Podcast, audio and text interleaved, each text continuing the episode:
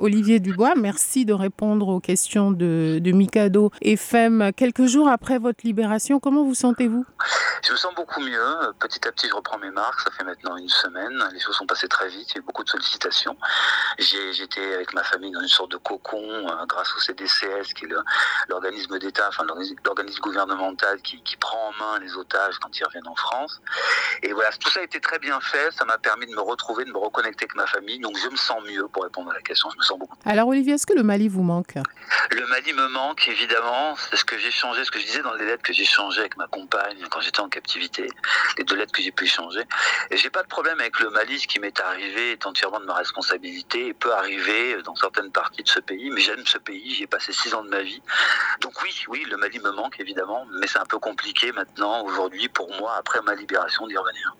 Alors, vous avez dit sur RFI que c'était votre reportage le plus long. J'imagine que vous êtes toujours resté dans la tête du journaliste, en fait, en étant en captivité.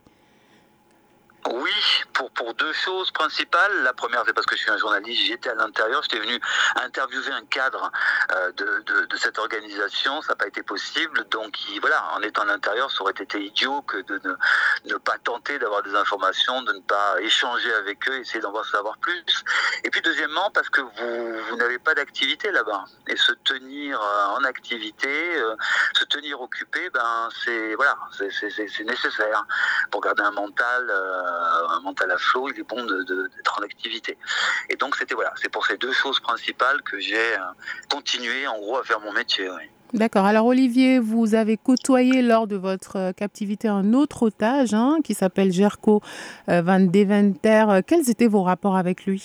Bah, écoutez, Arco, c'était mon, euh, mon partenaire de captivité. On se soutenait. Quand l'un était plus faible, l'autre prenait le, le, le, dessus et ainsi de suite pour faire face à tout ce qui pouvait nous arriver, que ce soit les conditions de vie en captivité, comme euh, les moudjahidines, le traitement des moudjahidines. Donc, euh, c'est, on est beaucoup plus fort quand on est, quand on est, quand on est plusieurs, évidemment.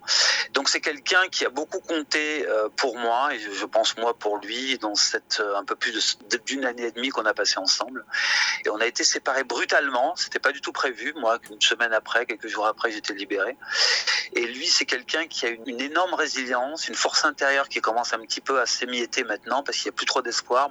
Sa famille va faire passer des messages c'est nécessaire parce que quand vous êtes en captivité comme ça, le message de vos proches, savoir qu'il y a des gens derrière vous, c'est la seule chose qui peut vraiment vous faire tenir. Et lui, il a tenu seul comme ça pendant 5 ans et 4 mois.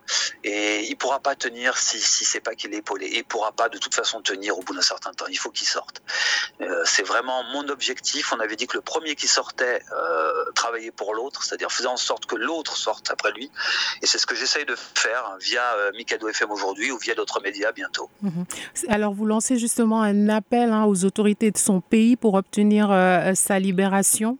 Oui, bah c'est ça. Je, je, alors j'en appelle aux autorités sud-africaines, au président Cyril Ramaphosa. Il est un citoyen sud-africain, un, un médic, un ambulancier en français qui est parti soigner donc des gens en Libye, qui étaient en mission.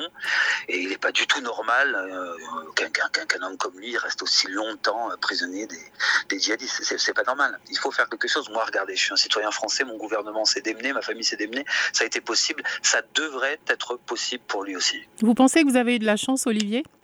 Bah, J'y pense souvent là, c'est une très bonne question ça, Mam. Est-ce que c'est de la chance? Est-ce que c'est une famille formidable? Est-ce que c'est une conjonction de facteurs qui ont fait que c'était le moment? Je pense que c'est un peu tout ça. La chance y est aussi, mais pas seulement. Pas seulement en fait. D'accord. Olivier, que retenez-vous Dernière question hein, de cette captivité de deux ans. Qu'est-ce que vous allez en tirer pour l'avenir? Alors, cette, cette, captivité, elle m'a permis de me découvrir, hein, de découvrir beaucoup d'aspects euh, chez moi que je ne connaissais pas. Euh, elle m'a permis de réfléchir. Vous avez deux ans, vous repassez ce que vous avez bien fait, ce que vous avez mal fait, ce que vous pouvez corriger, vous, vous échafaudez des plans, des projets pour le futur. Donc, elle me permet d'ouvrir une nouvelle page et d'être quelqu'un de meilleur, je pense, euh, quelqu'un d'un peu différent et de meilleur. Donc, euh, euh, ouais, pour moi, c'est un, un grand marqueur de ma vie. Il y aura un avant euh, Olivier Dubois, enfin avant cet événement, et puis Olivier Dubois après cet événement. Et cette page a commencé il y a une semaine. Merci beaucoup, Olivier Dubois, d'avoir répondu aux questions de Mikado FM. Merci à vous, même. À bientôt.